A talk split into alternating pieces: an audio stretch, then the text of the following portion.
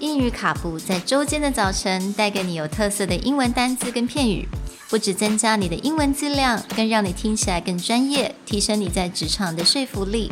英语卡布早晨一杯知识加倍，English cappuccino, your morning cup of knowledge.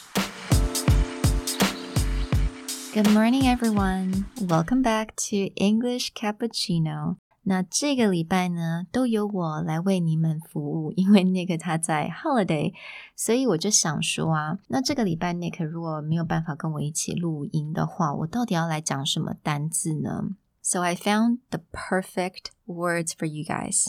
Do you know what it is?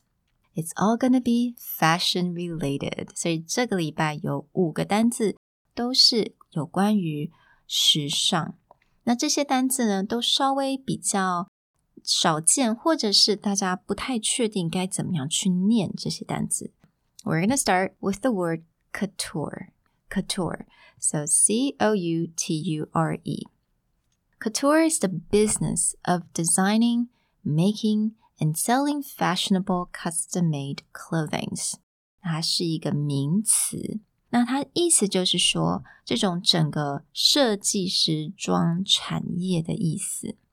所以你通常会听到 Paris Couture，因为这个字它其实是法文的字，所以你会听到巴黎的时尚产业，我们就会讲哦 Paris Couture。那 Couture 这个字，它常常也是在另外一个字的后面，那这个字就是 Haute，H A U T E，Haute Couture，Haute Couture。Again，这两个字都是法文，所以你会觉得它的拼音啊跟发音好像不太像英文。So yes, they're French word haute couture. Now, haute couture, what does that mean? This term in French for high sewing or high dressmaking and often refers to exclusive designer creation. 所以 haute couture 它又是比较在形容这种高级定制服装的意思。haute couture. So I hope you guys enjoyed the episode today, and I'll talk to you guys tomorrow.